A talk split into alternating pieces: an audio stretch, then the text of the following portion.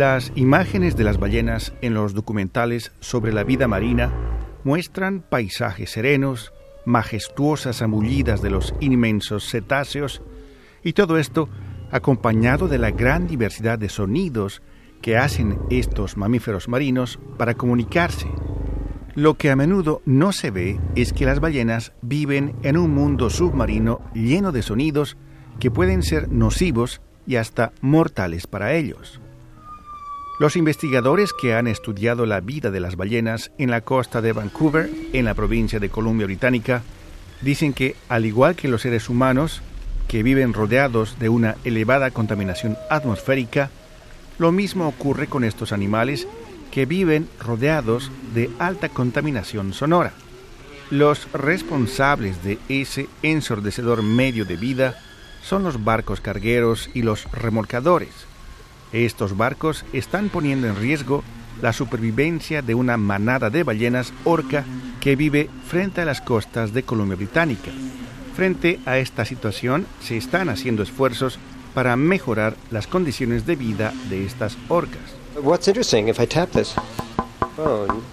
Lo interesante es lo que podemos escuchar si golpeamos este hueso, explica en el laboratorio del Acuario de Vancouver Lance Barrett Leonard el responsable de esta institución, mientras golpea con los nudillos un hueso de medio metro de largo que hace parte de la mandíbula de una orca, un cetáceo de unos 10 metros de largo y que puede pesar entre 4 y 6 toneladas.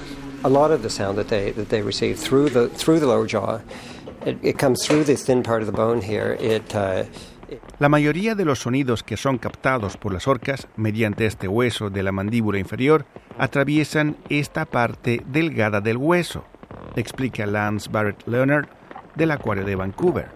Ahora, estos oídos de las ballenas enfrentan una serie creciente de problemas.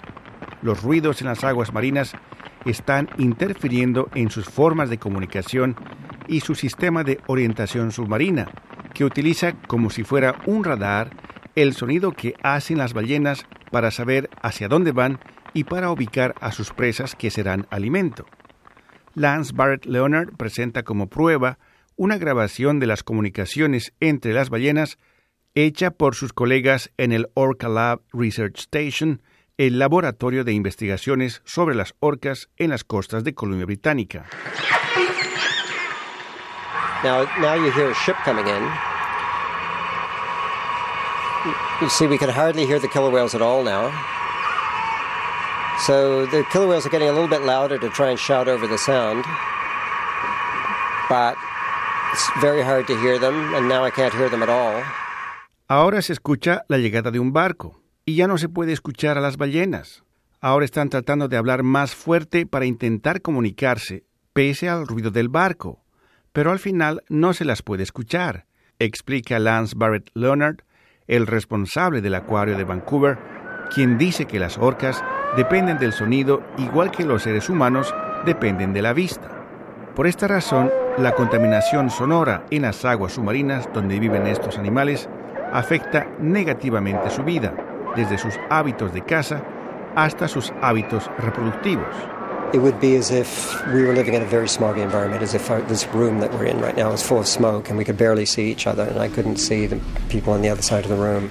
Es como si estuviéramos viviendo en un medio ambiente contaminado, como si esta habitación estuviera llena de humo, tanto que apenas podemos vernos el uno al otro y no podemos ver a nadie al otro lado de la habitación, decía el responsable del Acuario de Vancouver, quien junto con otros 19 investigadores de renombre ha enviado una carta al gobierno federal en Ottawa pidiéndole que haga más para proteger a las ballenas que viven junto a las costas del sur de Columbia Británica.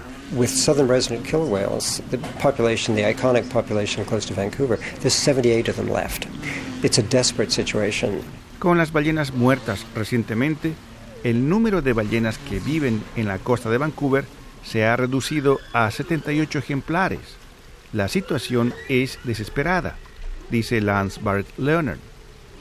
La cuestión del ruido submarino se ha convertido en un tema de preocupación internacional.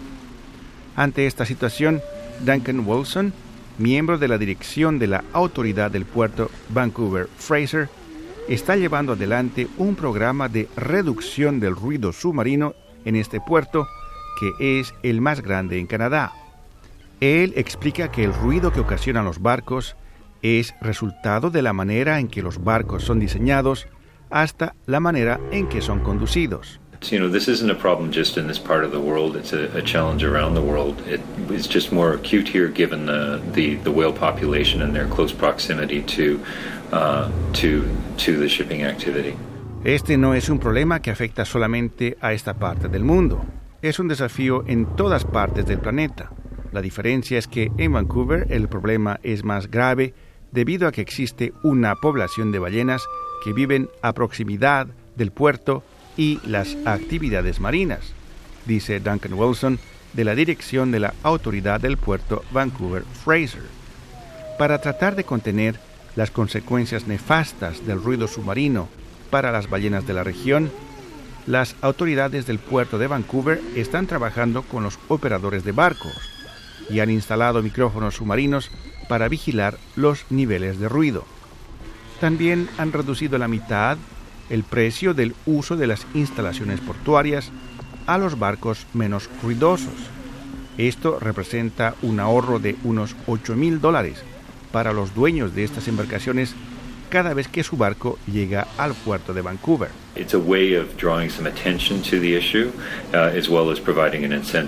Es una manera de poner el tema sobre la mesa y también una manera de incentivar el uso de embarcaciones más silenciosas, explicaba Duncan Wilson de la dirección de la Autoridad del Puerto Vancouver Fraser. En respuesta a la carta enviada por los científicos al gobierno canadiense, las autoridades federales explicaron que el gobierno del primer ministro Justin Trudeau está tomando el problema del ruido submarino con la mayor seriedad. Ottawa afirmó que se están revisando los planes de conservación de las manadas de ballenas que viven cerca de la costa al sur en Columbia Británica. El gobierno también dejó saber que está organizando una conferencia en la que participarán expertos internacionales sobre el tema del ruido causado por los barcos, una conferencia que se llevará a cabo a fines de mayo en la ciudad de Vancouver. Rufo Valencia, Radio Canadá Internacional.